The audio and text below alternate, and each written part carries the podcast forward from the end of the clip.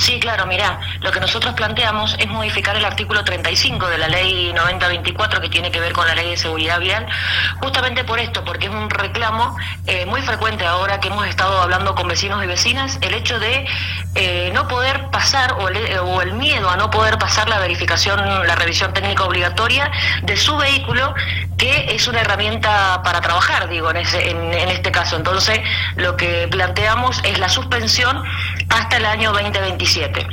Bien. La idea, a ver, eh, Kiri, la idea es que eh, no se puede afrontar no el costo de la revisión, sino todo lo que tenés que hacer para pasar la revisión. Nosotros tenemos un parque automotor muy antiguo.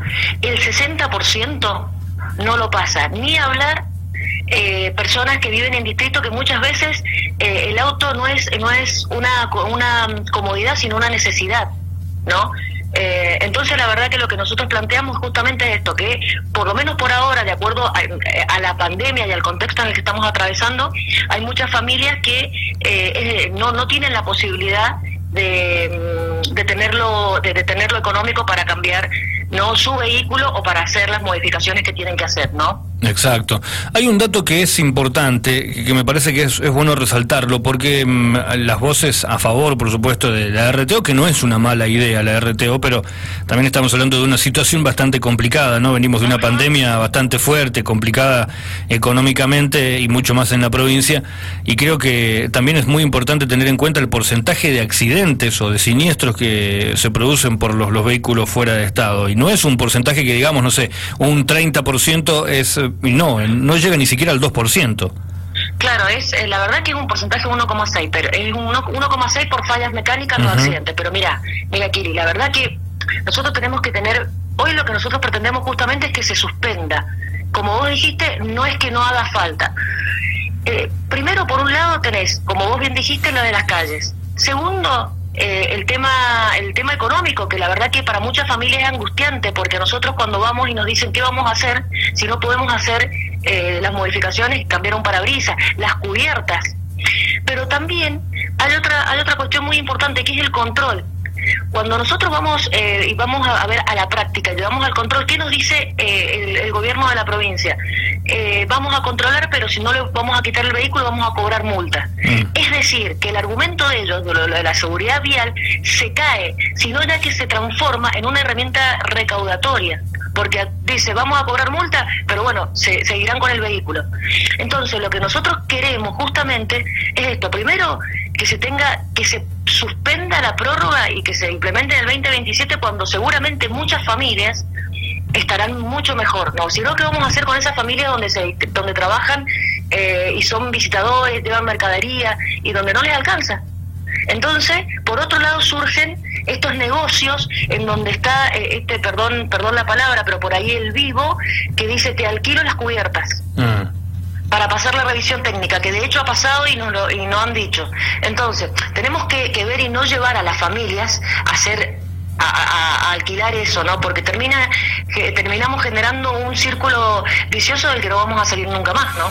Sí, no, no estamos hablando solamente de la, de la vivada, la típica vivada criolla, ¿no? Sino de, también empezar a, generar este tipo de situaciones en familias que a lo mejor no, es que no quieran hacerlo, eh, tal cual como lo dijiste vos.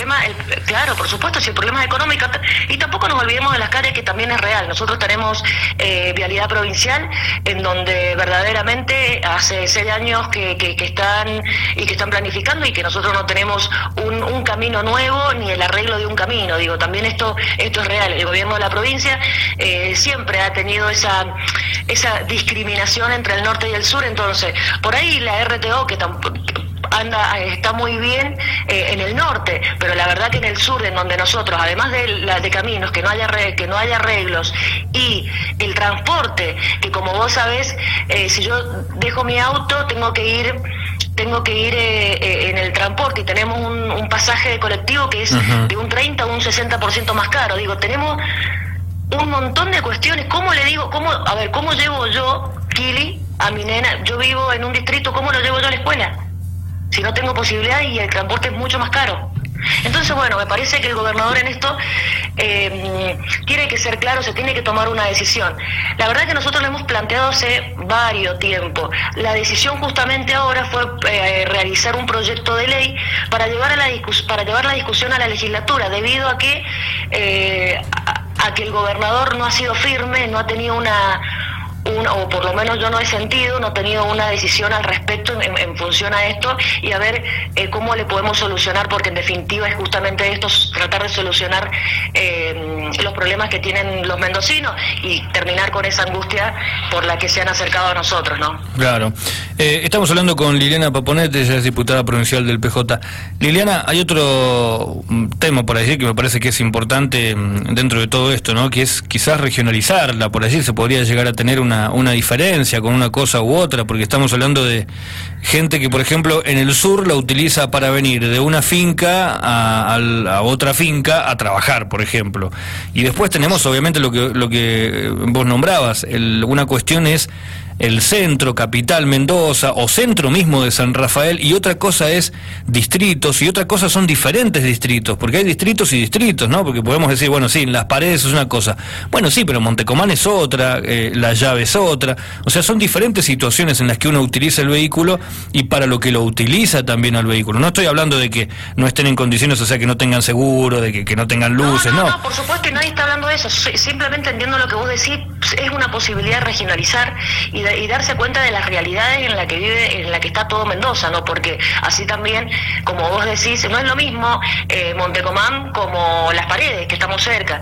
Lo que por ahí puede ser lo mismo es eh, el arreglo de, ruta, de ruta, pero digo, acá tenemos que ser justamente eh, incipientes con, con la decisión y decirle al gobernador, insistirle al gobernador, porque mira, esta, esta ley, la RTO, se ha ido suspendiendo eh, varios tiempos, desde creo que el 2007 para adelante, digo, y en función de qué, cuál ha sido el argumento que no había capacidad instalada. Mm. Yo creo que en este momento eh, después de una pandemia en donde muchas de las familias están tratando de salir adelante porque la verdad que su, su, economía está, está un poco eh, rota, en la implementación siempre, en la implementación para el, para el gobernador siempre, siempre se ha premiado, digamos, el interés de las empresas. Bueno, yo creo que ahora es el momento de, de verdaderamente escuchar al vecino y vecina y puede, se puede aplicar y estudiar esta eh, eh, regionalización que vos hablás de acuerdo a las realidades, ¿no? Sí, totalmente. Eh, Liliana, bueno, esperemos que sean escuchadas las voces. No solamente son ustedes desde, desde el PJ, sino que también hay otros partidos políticos que también están planteando cuestiones similares, ¿no? De, poder retrasarlo o, o, cerrarlo. Hemos hablado, hemos hablado con muchos diputados de la oposición en este sentido porque eh, eh, estamos caminando y estamos viendo a los vecinos y vecinas y realmente nos, nos han eh, planteado esta, esta preocupante situación. Y yo estoy también completamente segura que también se lo han planteado a los legisladores del oficialismo, ¿no?